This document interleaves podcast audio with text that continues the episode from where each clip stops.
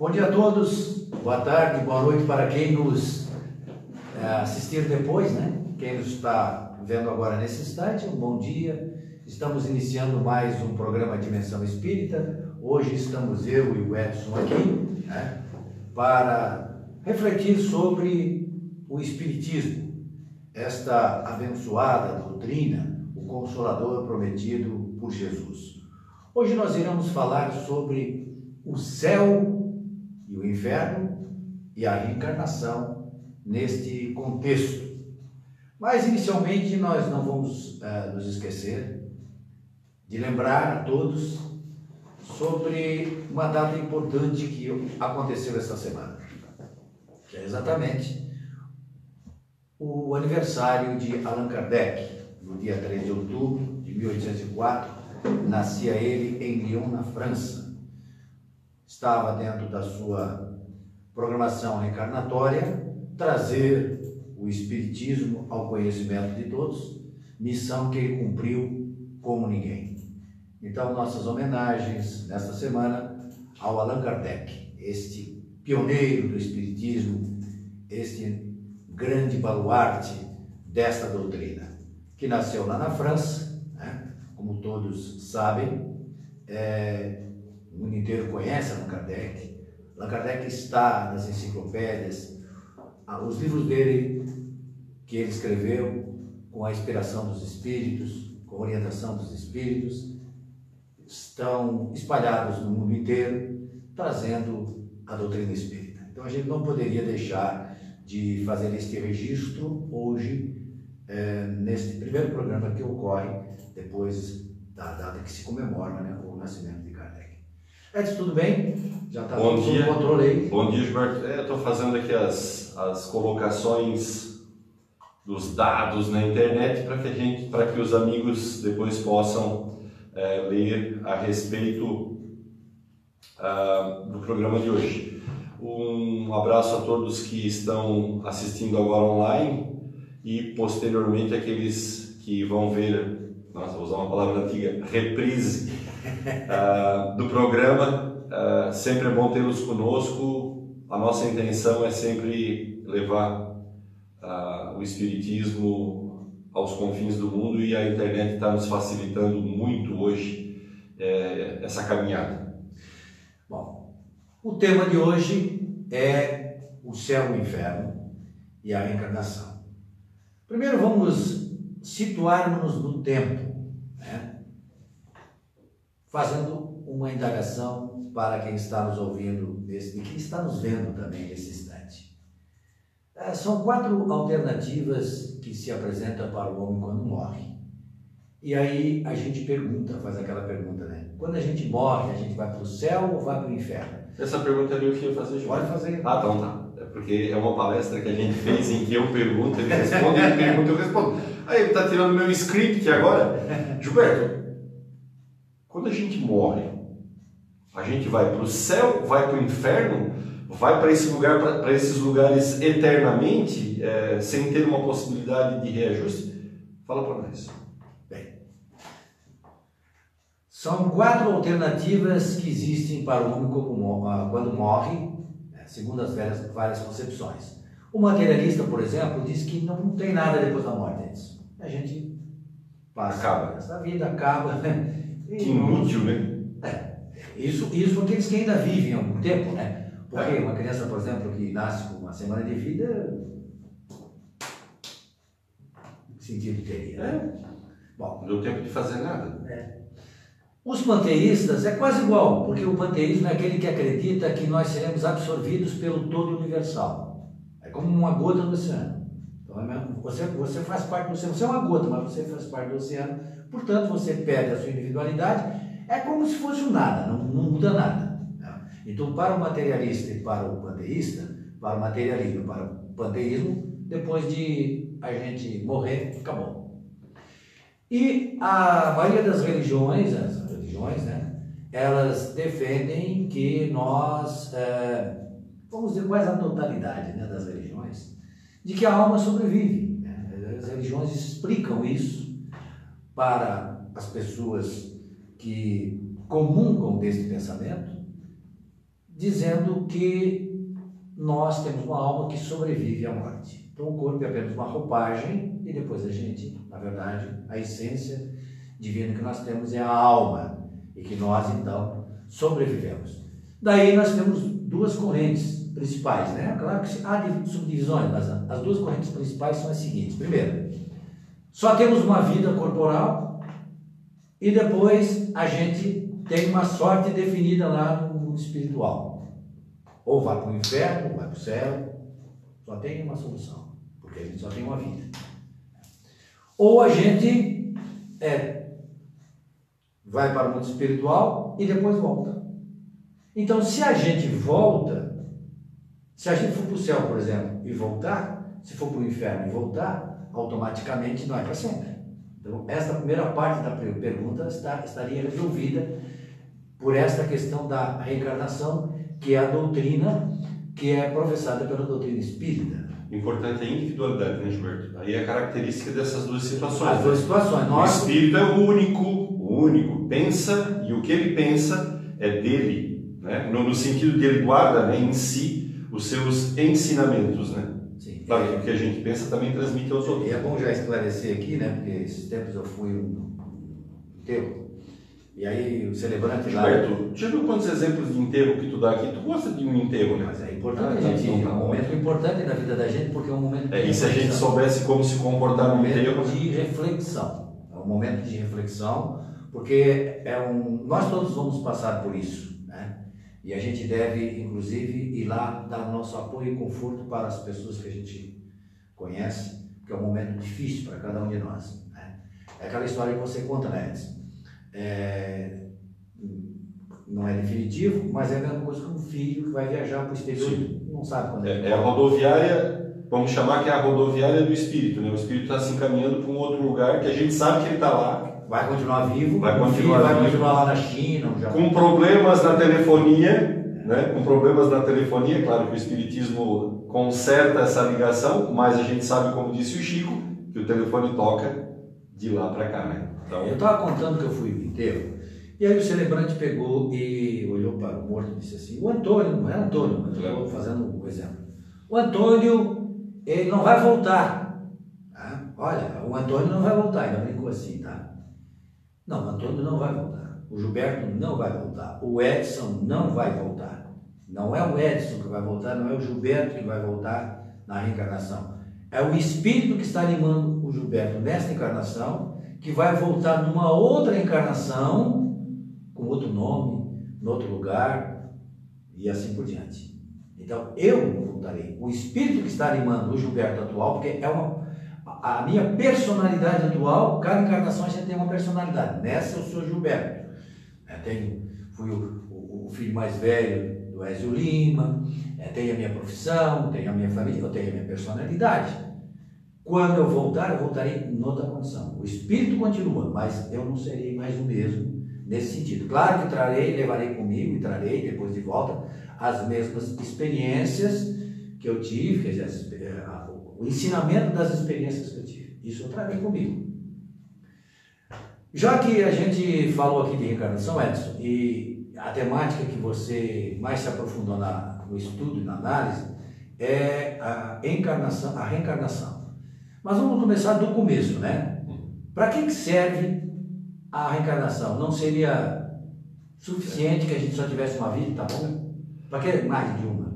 Em, em o livro dos Espíritos, Gilberto, por favor, mostra para. Gilberto é o nosso. Ah, ele mostra nossos, nossos livros. É, é. Em O Livro dos Espíritos, uma das obras de Allan Kardec, das cinco obras principais de Allan Kardec, uh, ele reserva três capítulos que ele fala e neles ele cria essa movimentação do espírito. Então, no capítulo 2, ele fala sobre a encarnação, como se fosse a primeira, Gilberto, a encarnação.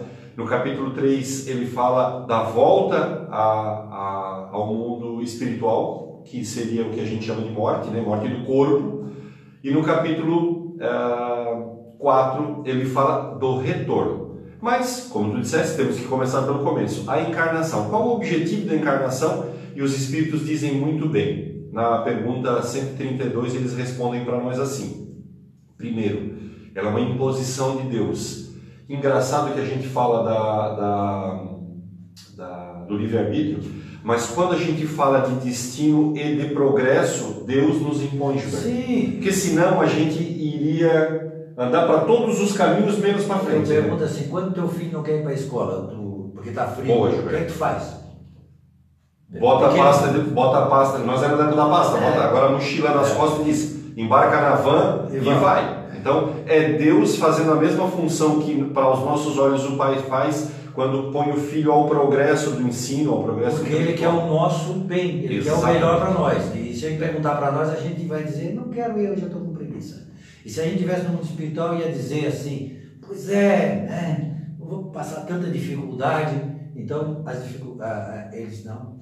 Isso que. Aquele livro, Memórias de um Suicídio, é interessante porque ele faz o relato de alguns dos suicídios no Uhum. mundo espiritual e uns já tiveram a iniciativa de vir.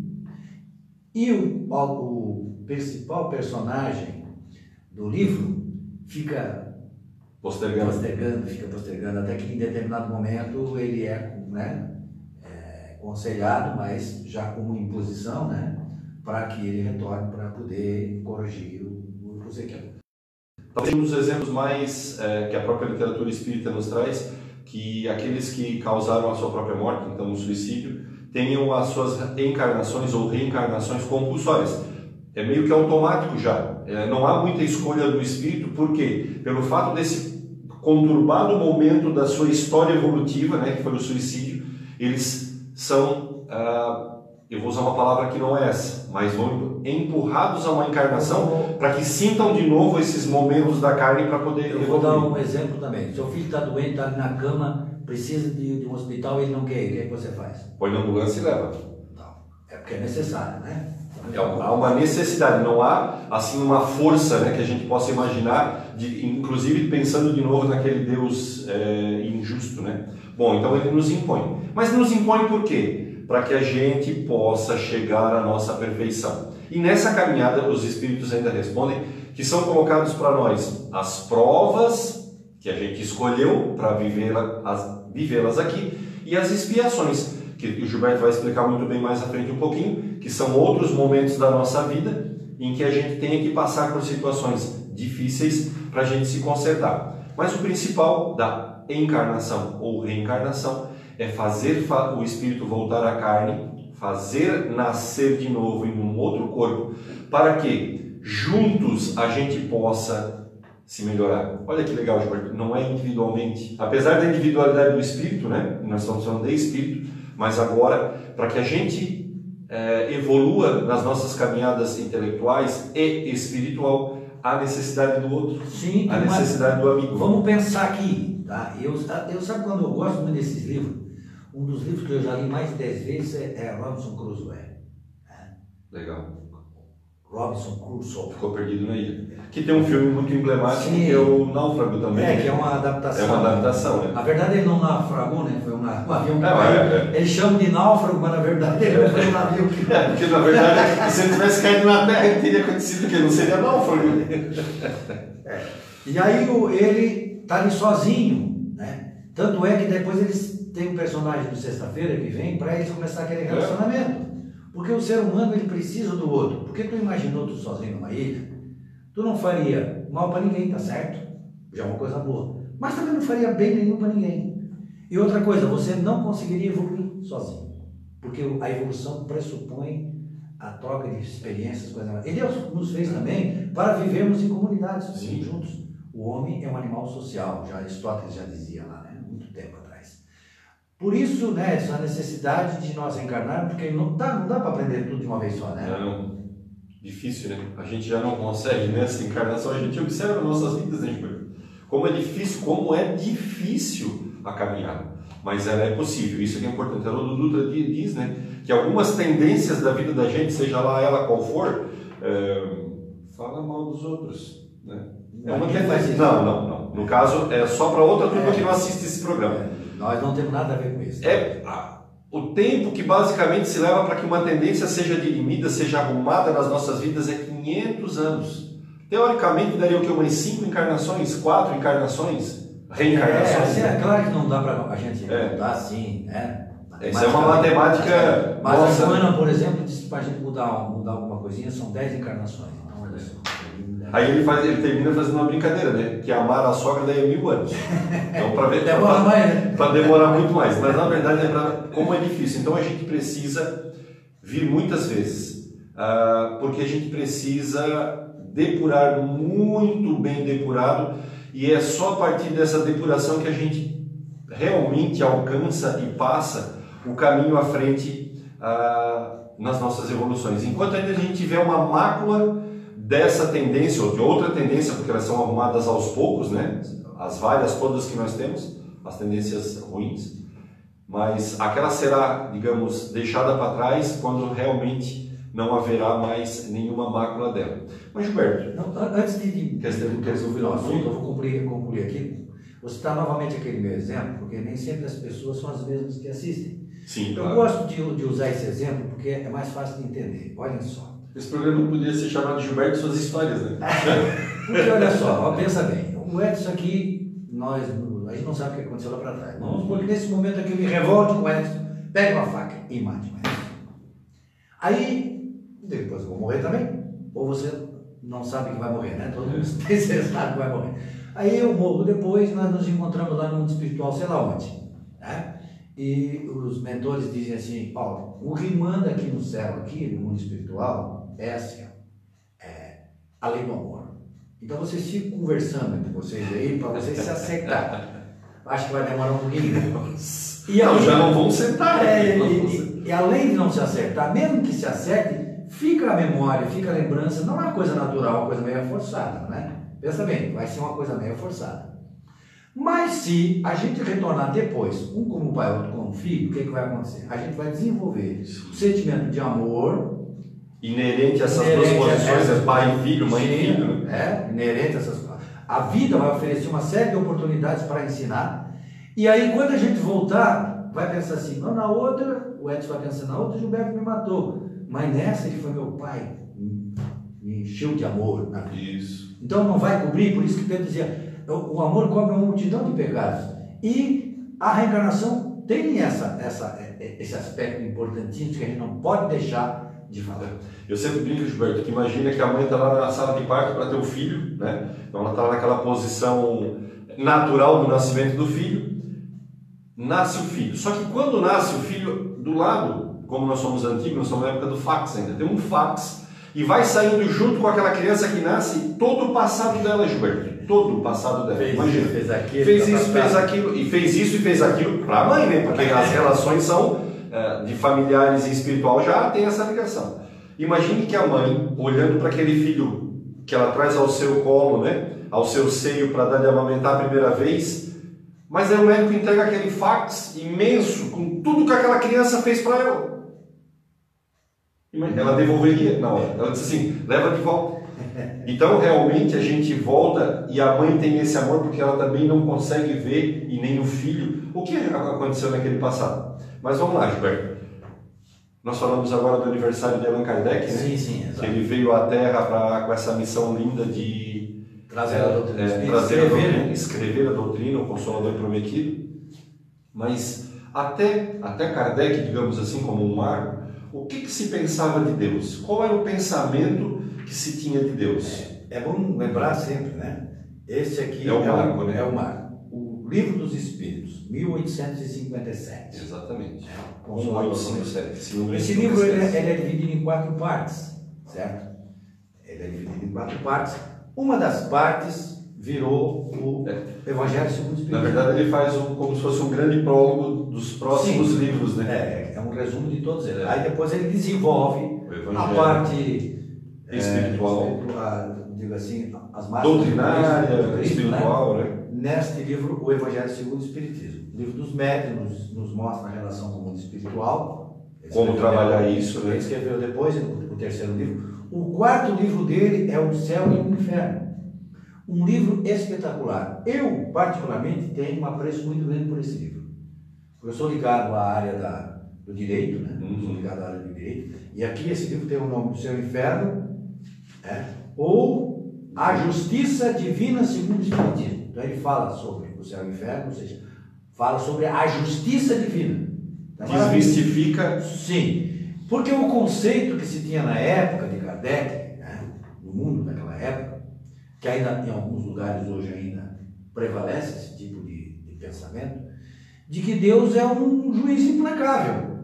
Entendeu? Se tu comete erro, meu filho, tu vai para o inferno e não sai mais lá, de lá. A característica do Antigo Testamento, né? Sim, não sai mais de lá. né? É, e se você for bonzinho, você vai para o inferno.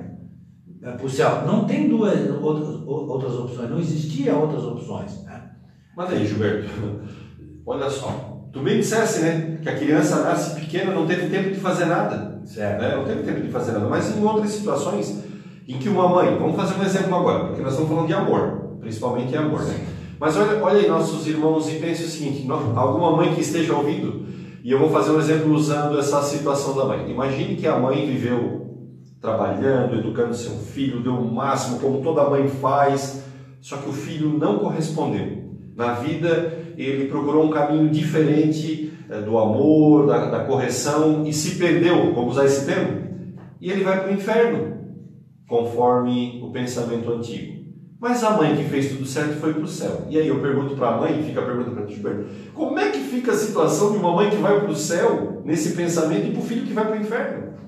Porque é assim que diz a lei, né? A, a lei antiga, né? O pensamento antigo. Bom, é boa, boa, boa pergunta, boa, boa abordagem, porque a questão da mãe é interessante, porque é como advogado, né, tenho visto na minha, na minha atividade profissional muitas vezes, quando, nas poucas vezes que eu fui ao presídio, e a gente vê, nossa, quem está lá, Edson? Estão os presos, os criminosos, mas interessante que a gente olha lá na entrada, estão as mães também.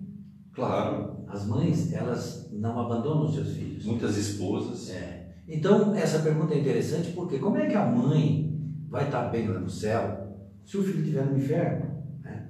Até me, me recordo de uma palestra que eu assisti de um palestrante espírita que me, me chamou muito a atenção, porque ele tinha uma, uma pessoa que trabalhava com ele na casa e era de outra religião, e de vez em quando eles discutiam alguns assuntos, né?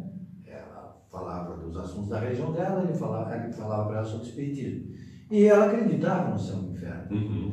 E ele perguntou, mas vem cá, tu tens filho? Tenho. E se tu for para o céu e e o teu filho for para o inferno, como é que tu fica? Aí ela disse, não, o meu líder religioso lá da minha igreja disse o seguinte, de que Deus vai apagar da minha mente a lembrança do meu filho, então eu não vou sofrer lá no céu por causa disso. Apagar? Eu não sei como é que faz isso, É. porque Eu queria fazer o exercício com as mães que estão nos ouvindo, então imagine vocês agora apagar toda a lembrança do seu filho.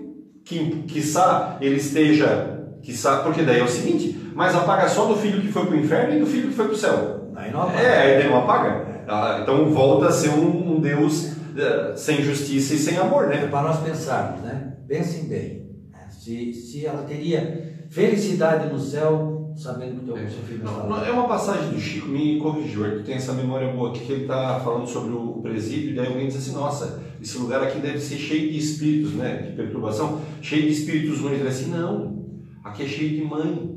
As mães espirituais que vêm atender seus Também. filhos presos, porque o amor de mãe está lá qualificado como uma centelha do amor divino. Então, imagina separar mãe de filho, né? Pra, nessa situação. É, ah, ele- inclusive ele pergunta assim, né? É, ele pergunta para ele assim, para Chico.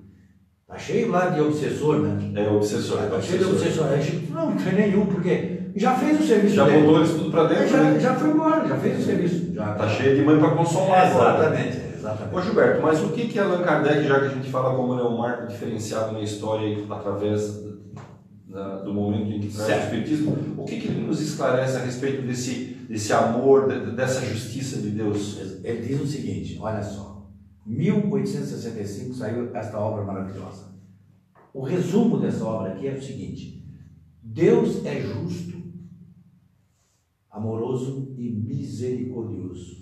Quer dizer, aquilo que Jesus nos disse há dois mil anos atrás foi deturpado e durante muito tempo o homem sofreu na perspectiva de que ia para o inferno permanente. É, Jesus disse que Deus é justo, Deus é amoroso e misericordioso. E um Deus justo, amoroso e misericordioso não separa mãe do filho. É um absurdo pensar assim. Desculpem, mas é um absurdo. Numa expressão, numa expressão atual é tudo de bom, né? É, Deus é tudo de bom. Ele é justo. É. Depois nós vamos ver que nós sofreremos as consequências das nossas ações. Claro, claro. Mas não por resto da eternidade. Essa é a diferença. Ué, vamos voltar sobre a reencarnação. Um dos assuntos que, que, que são levantados, Muito bem. interessantes sobre a reencarnação é o seguinte.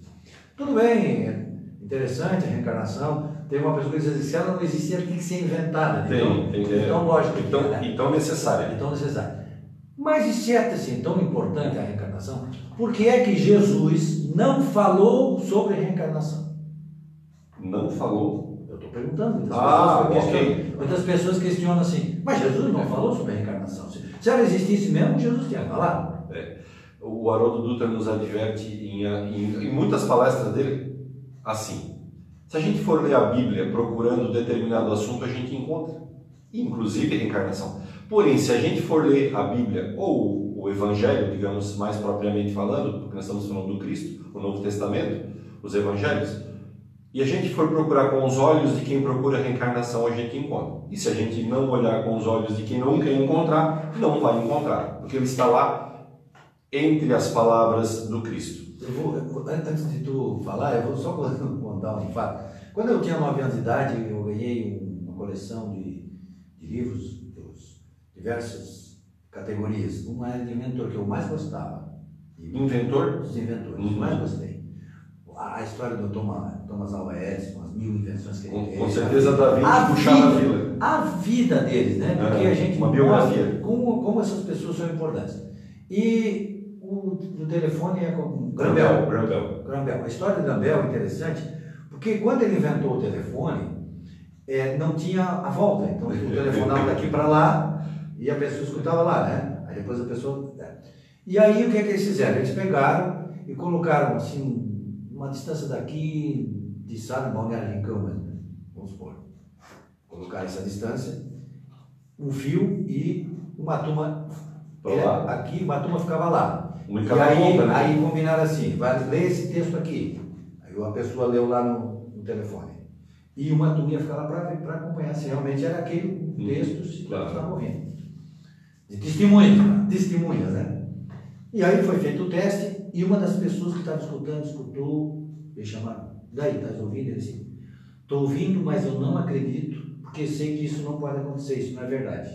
Mas tu não está ouvindo? Estou, mas não acredito. Então tem gente que é assim, vê, mas não acredita. Por isso que Jesus dizia, olhos de ver, ouvidos de ouvir. Exatamente. Para a gente prestar atenção nas coisas. Mas É. explica agora se Jesus falou de reencarnação Gilberto, falou de eu, reencarnação. vou, eu vou gastar, tu é professor de, de Esperanto, mas eu vou gastar um pouquinho do hebraico agora. Tem algumas expressões, na verdade a palavra reencarnação ela não está lá dessa forma como a gente ouve. Reencarnação, Re- re- reencarnação, não existe essa palavra. Ela existe palavras que ao seu tempo eram usadas. Os hebraicos usavam bastante uma palavra, uma, uma, uma expressão chamada que se dizia assim, é, é o, é o meu hebraico, é o meu hebraico. Que diz assim, roda das almas. Quer dizer, as, eles já tinham no seu conhecimento e nas suas histórias religiosas a ida e a volta da alma. Também usa uma, uma outra expressão chamada Lehe Hayot, que quer dizer reviver. Então, reencarnação na expressão reviver. Mas como tu me perguntou se Cristo falou de É reencarnação, que especificamente, nós temos duas passagens memoráveis, que é aquela que ele fala com Nicodemos, em que diz que o homem tem que renascer de novo para que possa entrar no reino dos céus. Né? Nascer da água e do Espírito para que possa voltar no reino dos céus. E ele fica meio cético, mas será que um velho tem que entrar na barriga da mãe? Né? Mas ele está falando da reencarnação. E a segunda, quando ele está lá prestes a- aos fins dos seus dias, e ele vai ao Monte Tabor, se, eh, se transfigura, Lá ele encontra Moisés e Levi, né? os espíritos vêm até ele. Ali também já tem outras eh, provas da comunicação com o mundo espiritual. Né? É, é uma, uma passagem que traz várias. Mas os eh, apóstolos comentando com ele, tendo presenciado tudo, dizem assim: "É, mas não é necessário, porque eles veem Levi, né? os espíritos que aparecem a Moisés e Levi. Mas não é, não é necessário que Levi venha para que prepare o caminho do, É, Elias. Elias, desculpa, desculpa, Elias. Ah, que Elias prepare o caminho para que o Salvador venha. E aí ele disse: realmente, Malaquias lá atrás profetiza de que Elias virá para arrumar o caminho. Mas eu vos digo que ele já veio e eles não o reconheceram. E aí então os apóstolos perceberam que ele estava falando de João Batista, que chegou antes do Cristo, alguns tempos antes, né? eu acho que seis meses, eu acho que era a diferença da idade deles, mais ou menos isso, né? Mas começou a pregação antes, o preparo do caminho antes. É, alguns meses. Porque quando, quando, é, quando Maria ficou é, grávida, ele, é, Isabel, Isabel, tua prima, prima, já está grávida. Já está grávida. Naquele então, tempo não tinha internet, não tinha assim telefone, então não, então, deu como, é, então ela não sabia. Então, e interessante que eu estava lendo a vida dela, de Maria, ela saiu de casa e foi, era longe. Né? Ela deixou um recado para os pais e foi até lá para atender a prima, né? Então eles tinham assim, não, não dava um ano de idade, cinco, seis meses de diferença de, de, de idade, o, o, João Batista. Mas essa passagem que o Edson falou é muito importante, porque é o seguinte, pessoal, eu gostaria que vocês abrissem ou colocassem na internet o texto, porque está lá em Mateus, Mateus 17, capítulo 17, versículos 12 a 13. E o texto está assim, está escrito. Eu grifei lá, Gilberto. É, eu estou pegando a tua, a tua, é. tua informação aqui. Está escrito assim, ó. Mas digo-vos que Elias já veio e não o conheceram. Mateus anotou essa, essa observação. Mas fizeram-lhe tudo o que quiseram. Assim farão eles também padecer o Filho do Homem. Palavras de Jesus. E quando termina, tem uma observação de Mateus, uma anotação de Mateus. Tá? Olha, olha bem, Mateus foi o primeiro que escreveu. Mateus ele escrevia ele fazendo as anotações à medida que as coisas iam acontecendo. Mateus ia anotando. Os fatos passando, ele já ia anotando. Mateus anota assim: Então entenderam os discípulos que lhes falaram de João Batista. É uma observação de Mateus. Assim. Todo mundo ali entendeu que ele estava falando que Elias, que voltou, voltou com João Batista. Gilberto, se a gente for observar essa passagem em específico, quem estava com Cristo lá no Monte Tabor era Pedro, Tiago e João. Mateus não estava. Então quer dizer que quando eles se encontraram lá embaixo, lá embaixo, eles desceram o morro, eles disseram: Ó, oh, gente, viu, vimos isso, isso, isso. E realmente ele estava. Então, olha, imagina Pedro, Tiago e João falando para Mateus, né? Não, então a gente percebeu que ele estava falando era de, de João Batista. Então, nasce, nasce do coração essa, essa informação para Mateus. Mateus capta na fala deles essa informação. Então, se você tem dúvida, você leia isso e explica de outra maneira. Quero que haja uma outra explicação a respeito dessa frase aqui. Então entenderam os discípulos que lhes falaram de João Batista. Que Elias veio como João Batista. Teria voltado. Bom, Edson, mas além disso, desse fato de Jesus ter falado nessas duas passagens, essa última para mim não tem, não tem interpretação. Porque a primeira, ah, porque não sei o quê, porque é o batismo.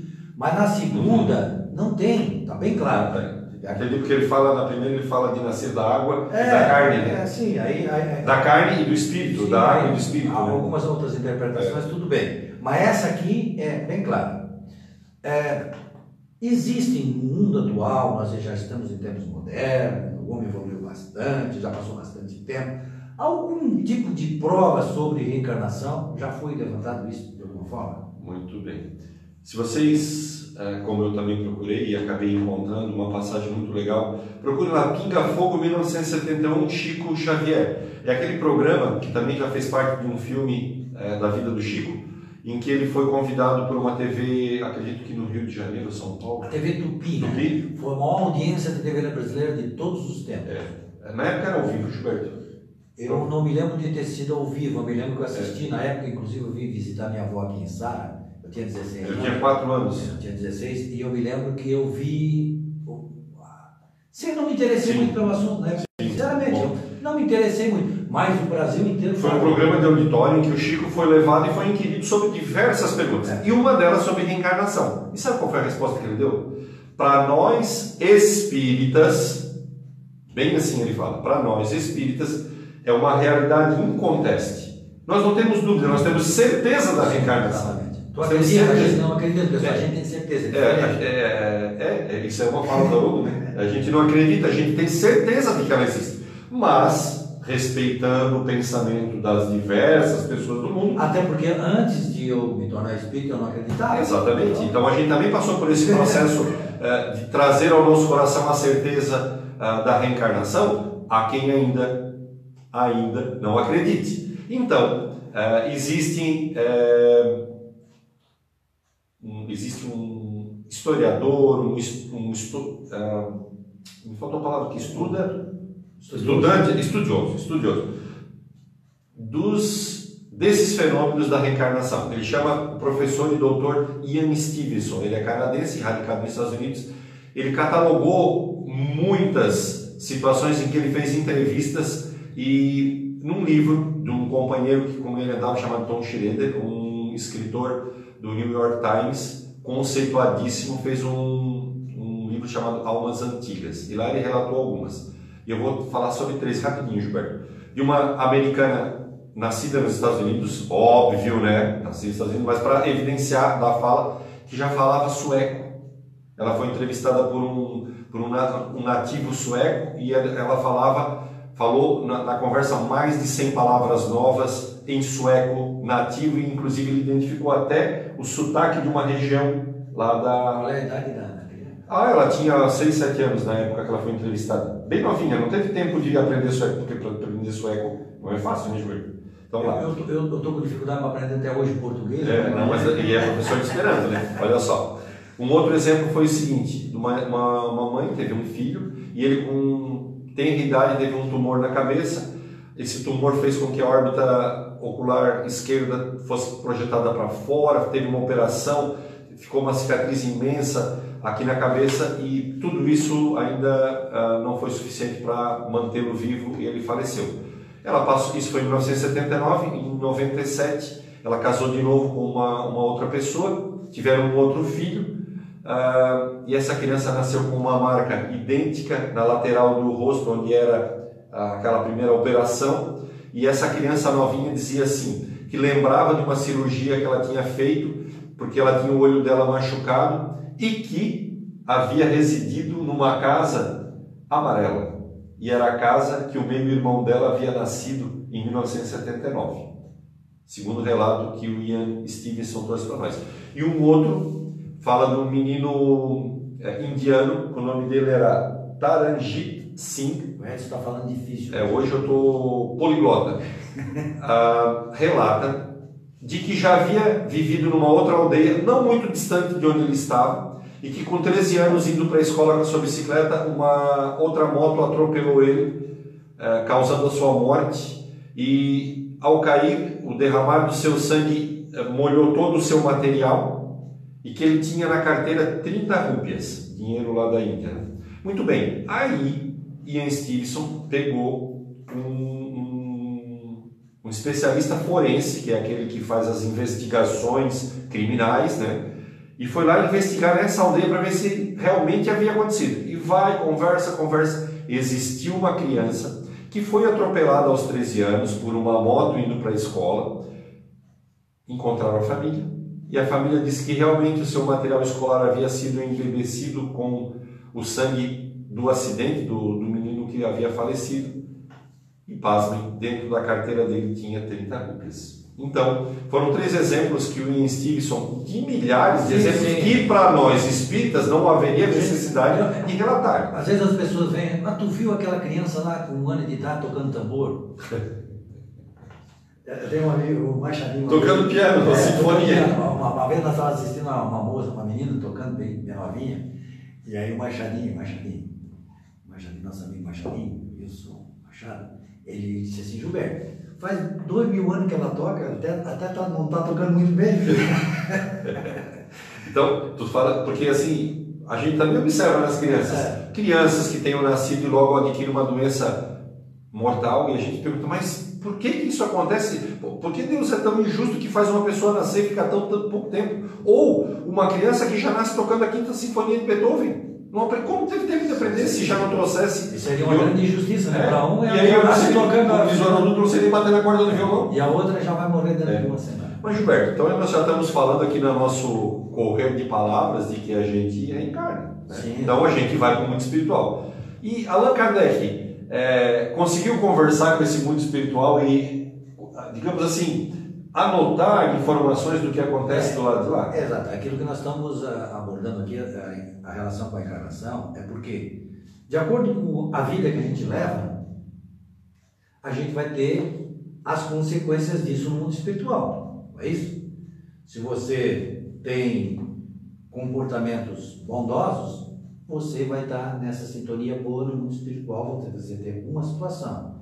Você foi um criminoso, você foi um suicida, você foi um sofredor, você vai ter outra situação no mundo espiritual. E foi isso que o Kardec fez.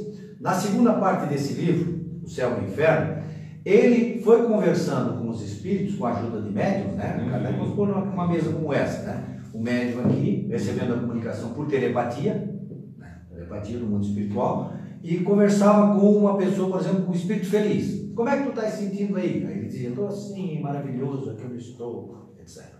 Falava com um espírito sofredor, como é que está? Estou sofrendo muito, e relatava o caso dele. E o outro, suicida, por exemplo, esse o sofrimento é muito grande. Né? Os criminosos arrependidos, criminosos não arrependidos, falou com, todo, com todos eles. E ele, começou, ele catalogou esses casos todos.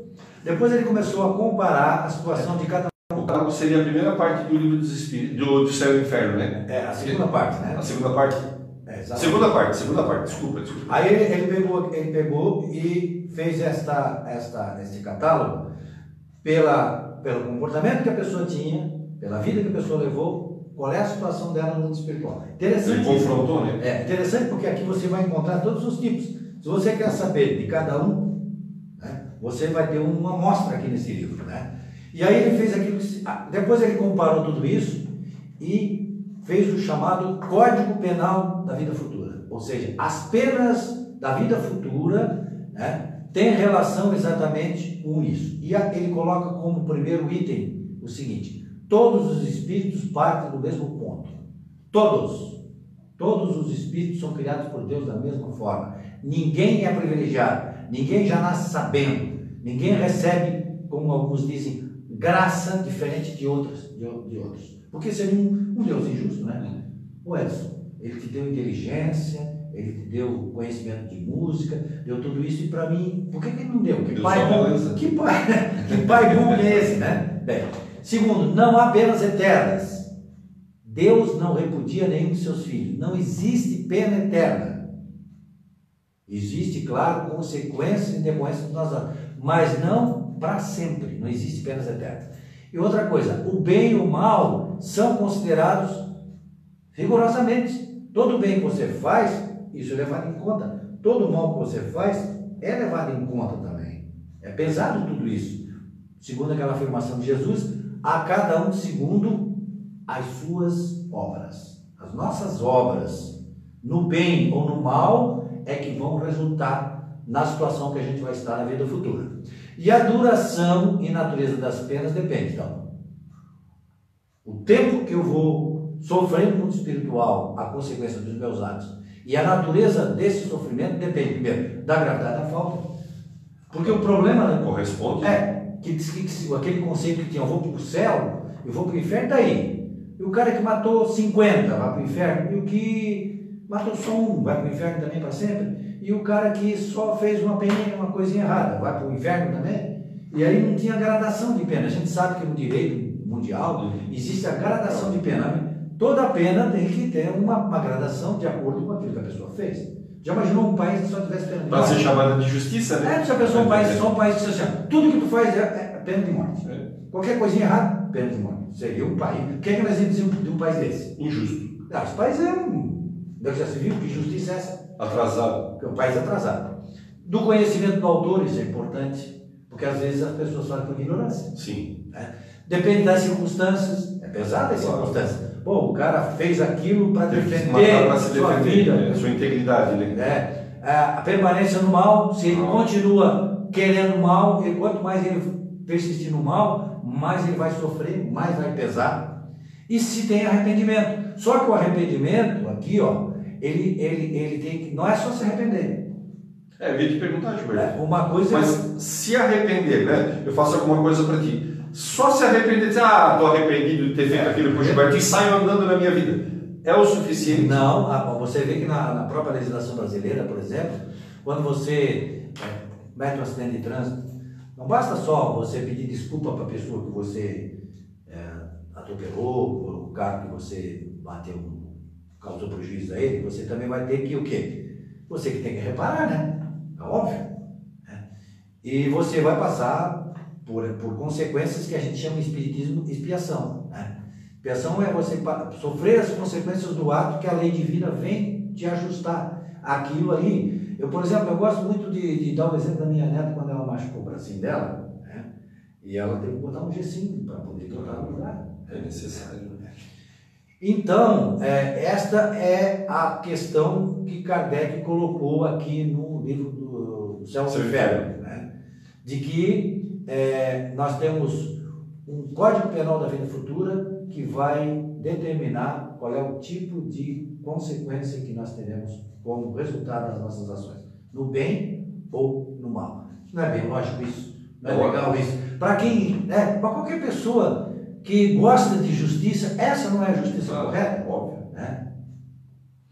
Bom, porque com relação à reencarnação, Edson, uma outra questão que se apresenta como pergunta das pessoas é assim, ó, tudo bem, então eu vivi outras vidas. Uhum. Tá, tudo bem. Aceito. Muitas, Aceito. muitas, muitas. Tá, e por que, que eu não me lembro? Porque assim, ó, eu estou na escola, eu sou estudante.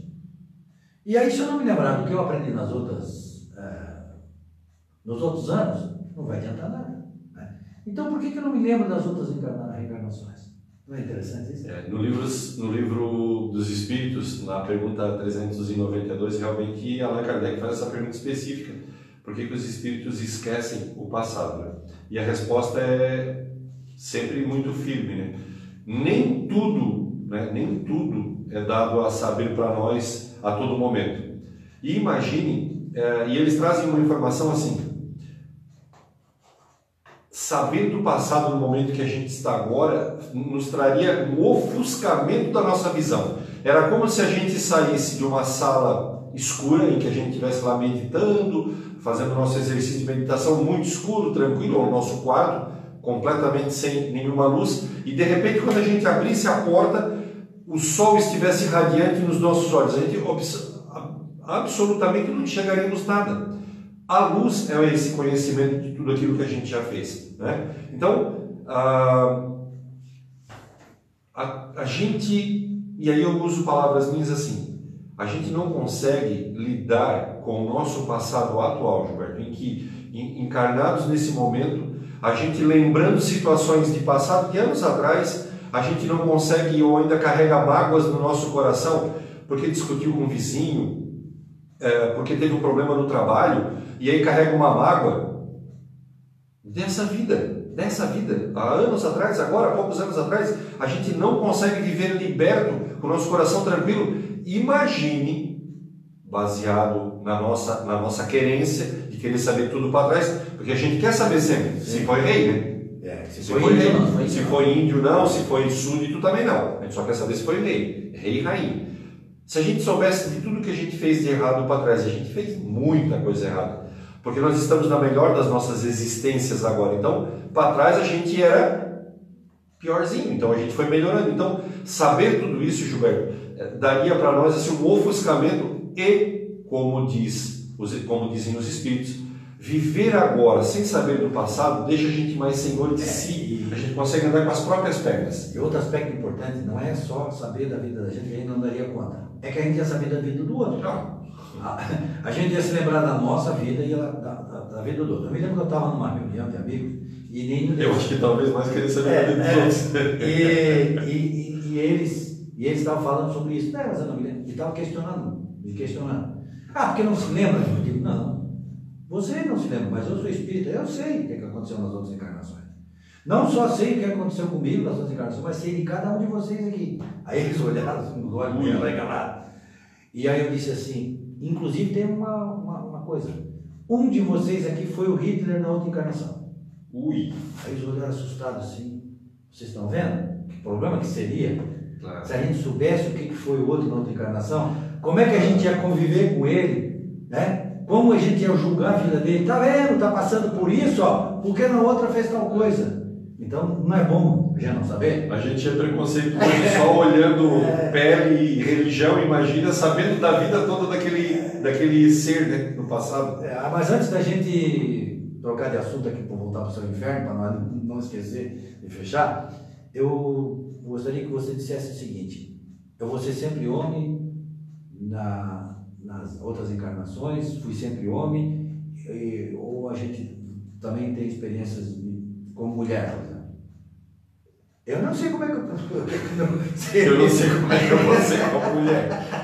Eu esquecer as coisas, talvez, e continuar esquecendo as coisas, mas olha só. Mas é necessário, é, olha só. Nós falamos atrás um pouquinho de que a necessidade de a gente vir à Terra, né, reencarnar, para estar entre os encarnados, para que no, os nossos problemas sejam dirimidos entre nós mesmos. As nossas arestas vão ser melhoradas através do polimento entre nós mesmos. Então, nós vamos evoluir passando por todas as situações possíveis e imagináveis que o espírito possa passar, para aprender a estar naquela situação. Viver paciência, ele vai estar com alguém que tira a paciência de alguém, porque ele precisa desse exercício. Passar pelas vicissitudes da vida, como homem, ele vai precisar estar encarnado como homem, que é um pensamento sempre mais lógico, mais direto, né? O homem tem esse, essa característica, né? E vamos também passar na carne pela experiência de ser mulher, no sexo feminino, como bem diz os, a, a, literatura, o espírito não tem sexo, então é o corpo que tem sexo, no corpo feminino, para aprender as vicissitudes de viver como mulher, como mãe, como esposa, que tem um pensamento muito mais sentimental, amoroso. E a gente observa, né, é, de que passando por tudo isso, tu vai ter um homem completo, né? um ser completo, um espírito completo, que a gente pode usar como exemplo o próprio Cristo. Né? Com certeza, em toda a sua evolução, ele passou por todas as situações imagináveis, mesmo homem, mesmo mulher, para chegar à situação crística que é a dele. Né? E aí ele unia ambas as qualidades, as qualidades femininas e masculinas, né? Jesus é, tinha esta, isso, aquele sentimento dele, espetacular, aquela lógica, aquela objetividade, ele reunia tudo isso num ser só. Gilberto, eu acho que eu sou um cara assim que consigo convencer mais o público. Então acho que o público que nos assiste já está acreditando em reencarnação. Tá, então tá. Essa parte já. Mas, tá- é, é, eu acho que já, já estamos assim bem andados. Mas eu quero perguntar, eu ainda não sei, Gilberto, mas eu acho que o povo ainda não acredita. Tem mesmo o céu? como a gente imagina, aquele lugar bonito, assim, como se fosse um ponto geográfico. O céu existe, Gilberto? É, a história do céu, né, essa concepção do céu, ela começou da seguinte forma. No tempo antigo, né, é, tanto é que a palavra vem do grego quiló, céu, né? que significa o como. É um programa poliglota, né? É um. A gente vai buscar lá. Sorte é o Google. É, o Google sabe. E as pessoas olhavam o firmamento, né? tinha uma aparência assim côncava, e aí começaram a chamar isso de céu. Esse céu que a gente enxerga. Esse que a gente enxerga. É, azul. E aí eles imaginavam que além disso, existia a morada de Deus, a morada da felicidade. Inclusive algumas camadas, né? Uns diziam que estavam no sétimo, na sétima camada, ah, aí falavam no sétimo céu. Não é, tem a expressão sétimo céu? Vem desta concepção. E aí depois então aquilo do céu que era para se designar o firmamento, acabou sendo designação da morada dos deuses, da morada dos, é, da felicidade. O que, é que o Espiritismo traz de novidade em relação a isso? Se você for no, na, na Wikipédia, uhum. Wikipédia, todo mundo gosta de. Eu gosto de, ler muito a Wikipédia. Qualquer assunto que eu, que eu tenha dúvida, eu vou lá dar uma olhada. Uhum. Se você, você for lá olhar assim, Wikipédia, bota assim, Mas céu. tu sabe que a Wikipédia ela é alimentada, tu também pode alimentar, Sim, eu posso. eu já fiz. É, e aí tem que tomar um cuidado, tem que tomar um cuidado. Sim, esperando eu já mexi lá. Ah, ok. Lá na Wikipédia de esperando, tinha um É, mas ela abre assim bastante conhecimento. Né? Sim. Aí você vai lá e coloca assim, céu, entre parênteses, religioso, religião. E vai dar as diversas concepções de céu que existem nas diversas religiões. Certo? E lá está bem claro, assim, é só um parágrafo bem pequenininho o conceito de céu do, do, do, do, Espiritismo é bem pequeno. E as outras têm cheio de explicação, bem pequeno. Sabe o que é que está dito? Sim, o céu está em toda parte. Nenhuma cerca existe em ponto limite para o céu. Entendeu? Não há um espaço geográfico. Imagina Deus é, tivesse um lugar na casa, na tua casa, por exemplo, tu fez uma casa, mas a parte de trás, por exemplo, tu não vai. Não, lá eu não vou, porque lá é o inferno. Não, não existe para Deus uhum. lugar nenhum. Né? E não existe para o ser espiritual também nenhum limite. Né? Então, ah, por exemplo, Edson, você que falou encarnação, a gente sabe que existe dois tipos de mundo, né? Mundo espiritual e o mundo corporal. Dá uma explicaçãozinha para nós poder fechar é. o pensamento.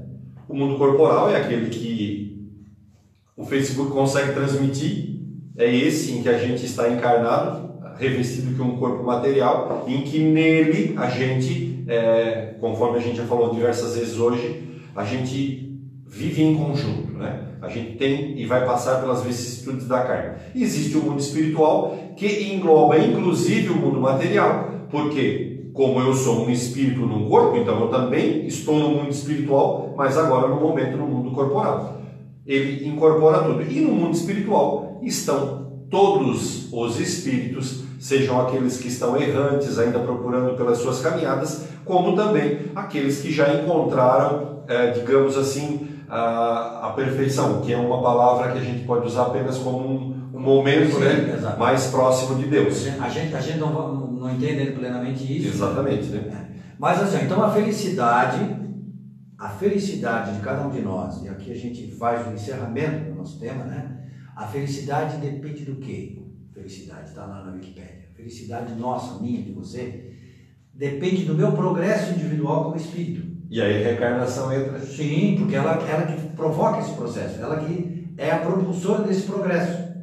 Então, de acordo com o meu progresso individual, eu sou mais feliz, né? porque a felicidade é proporcional. Imagina assim, a felicidade de um Cristo.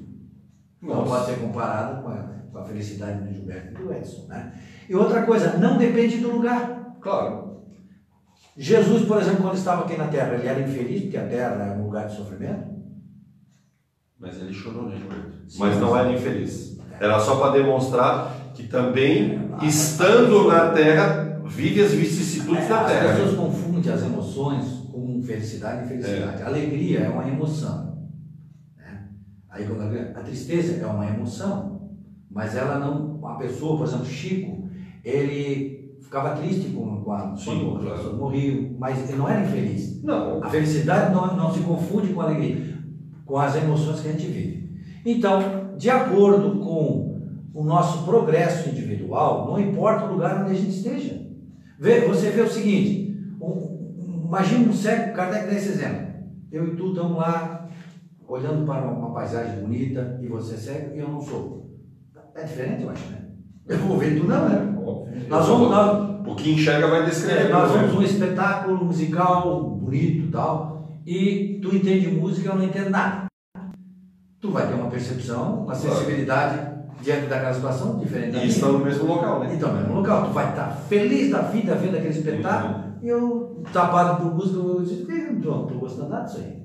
Então, a felicidade depende né, do progresso individual de cada um. É o que diz o livro Céu e Inferno, é o que diz o Espiritismo. E aí, quando tu fala, Gilberto, de progresso individual, então quer dizer que cada um faz sua caminhada. Né? Cada um vai escrever a sua história. Deus, com o seu olhar de justiça, é, nos fornece caminhos para isso. Nos fornece caminho. Muitas vezes a gente faz uma escolha errada, mas o caminho está ali. Mas o bom dessa justiça é que ele deixa a gente perceber que está errado e voltar para o caminho. Sim. Né? É, é, faz parte dessa palestra que a gente pergunta se tem o diabo ou não tem o diabo, daí o Gilberto disse e se o diabo se arrepender, né, Gilberto? Ele, do caminho escolhido, né?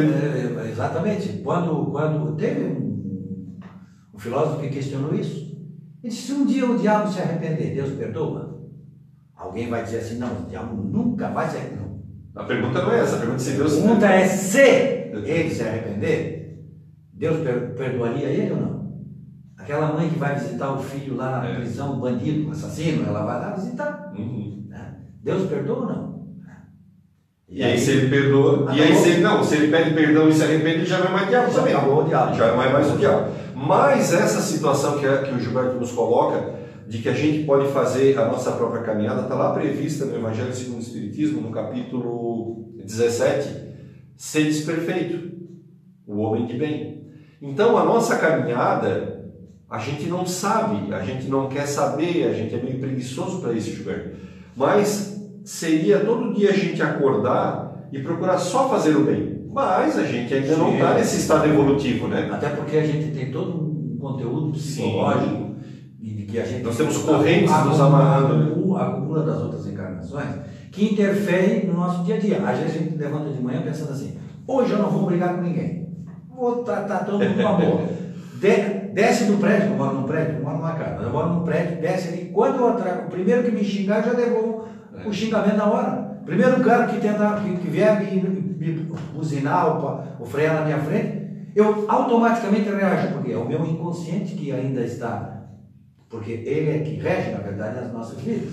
Tem, tem uma passagem do Haroldo Dutra que diz que ele tá assim, ele usa, ele usa o momento Belo Horizonte, como qualquer cidade grande, nós podíamos usar Palhoça e Florianópolis sete da manhã, trânsito, né? Porque trancado toda a vida, né? Toda a vida é uma expressão catarinense, talvez quem olhe lá de fora é toda a vida. Ele diz, saiu de casa, aquele trânsito, aquela loucura, alguém já fecha ele, ele tem a vontade de xingar, daí o filho que está com ele, que ele está levando o filho para a escola, assim, ô pai, e se o cara que o senhor vai xingar é um cara que assiste as suas palestras? bonito que vai ficar. Que bonito que vai ficar para o senhor. Então, muitas vezes, eu estava pensando, muitas vezes a gente ganha algumas atribuições que é para cercar outras tendências que a gente. Sim, a minha mulher me puxa muito, de vez em quando ela diz assim, não é tu que vai lá no quadro, faz assim uma linha e diz tal coisa. Entendeu o recado? Entendeu? Outra cara disse que, é, que a Raquel, que é a esposa de disse: vamos vir morar no centro espírita, porque no centro espírita a gente é tudo bonzinho. É. A gente chega às sete da noite para começar os trabalhos aqui na segunda-feira, a gente vira tudo bonzinho. Às nove a gente volta a ser o que era antes. Mas faz parte da nossa existência também esse momento de, de- das mudanças. E é realmente, Gilberto, vindo ao centro espírita, indo à igreja, indo a seu culto, que a gente vai aprendendo as coisas boas. exatamente. Isso é que é importante na nossa vida. Viver a espiritualidade para que a gente se torne, eu homem, a mulher, não importa, homens de bem. É isso que o Espiritismo nos propõe. Ele não quer que a gente se converta, Gilberto. Eu não preciso ser espírita. Sim, Eu exatamente. não preciso Eu acreditar em preciso ser um reencarnação. homem de bem. Exatamente. Eu, sendo um homem de bem, eu terei, a- como consequência desse meu ato, uma ação no bem, uma situação ótima no mundo espiritual e também já gozarei aqui na terra de tranquilidade. Se o nosso passado foram de coisas ruins, o Gilberto falou que nós haveremos de espiá-las. Não tudo de uma É vez. Não tudo de uma vez. A gente vai ter que passar por situações, pagar por erros cometidos. Mas se a gente. Eu vou dar um segredo. Vou dar um segredo, Gilberto. Vou dar um spoiler. Se a gente fizer o bem, a gente consegue tapar situações, não é bem esse termo, né? Cobrir, como diz. cobrir, como diz o próprio texto, situações ruins que poderiam nos vir ao futuro. Então, no nosso conta corrente, que a gente usa essa, esse É, no mas- nosso conta corrente da vida, quanto mais bem eu fizer, mais sinal de mais vai ter. Obviamente, se eu fizer mal, vai ter um sinal de menos. Então, nessa contabilidade da vida, a espiritualidade está sempre nos olhando. Opa, olha, olha aqui, Gilberto. Olha quanto bem que esse rapaz fez. Hum, ó, esse mal aqui, Bota que talvez. risquinho, Bota o risquinho. É, que talvez fosse, digamos, perder alguma coisa muito grande, ele vai só perder uma coisa bem pequenininha. Tá vendo esse, esse risquinho negativo aqui? É. Aí o que, que vai acontecer? Ele vai Vira virar mais. positivo. Então tu tá cheio, nós somos cheios de negativo. Ah, nossa. Aí com o passar do tempo, a Nós gente vamos vai colocando mais. colocando mais. E. Tá, mas o nosso programa não é espírita, Gilberto? É, mas o espiritismo não se presta à conversão. O espiritismo se presta a nos convidar, a nos convidar a sermos melhores. Sim, exatamente. Esta é Senão, lema. senão o nosso amigo ateu que está assistindo, ele estaria excluído. É, E, e a, e a gente sabe que existem muitos ateus que são. Eu, eu até estava vendo Uhum. esses dias um site esperando de ateus, e eles dizem o seguinte: nós fizemos o bem pelo bem, não porque nós vamos para o céu, nem porque nós vamos ter compensação, a gente faz o bem aos humanos. Nós fazemos o bem para as pessoas e eles não acreditam em Deus. Aí eu pergunto para ti: como é que vai ser a situação de uma pessoa dessa quando chegar no mundo espiritual? Melhor que a nossa. Né? Porque se a gente que acredita em tudo isso ainda não se comporta adequadamente, imagine uma pessoa que faz o bem por- pelo próprio bem. Né? Pelo próprio bem. Agora, é claro que o fato deles não, deles não acreditar, não ter fé, vai trazer muito sofrimento. Sim. Porque a dúvida, mas o que, que vai acontecer comigo? Vou acabar. É essa dúvida, né? É, essa, que- é, essa é um sofrimento. Que são os maiores males do mundo, são as dúvidas hoje, né? A Exatamente. gente não consegue dirimir e aí fica mastigando nas nossas vidas. Então fica essa recomendação que o Edson fez, né, de nos tornarmos onde vem, é uma longa caminhada, mas a, a cada dia que vai passando a gente vai acrescentando alguma coisa nisso, né? O importante é isso, é a gente acrescentar coisas boas na nossa caminhada, né? Porque a gente já tem muitas coisas ruins feitas lá para trás, né? E a gente agradece a presença de vocês aí como espectadores, internautas que estão nos acompanhando, né?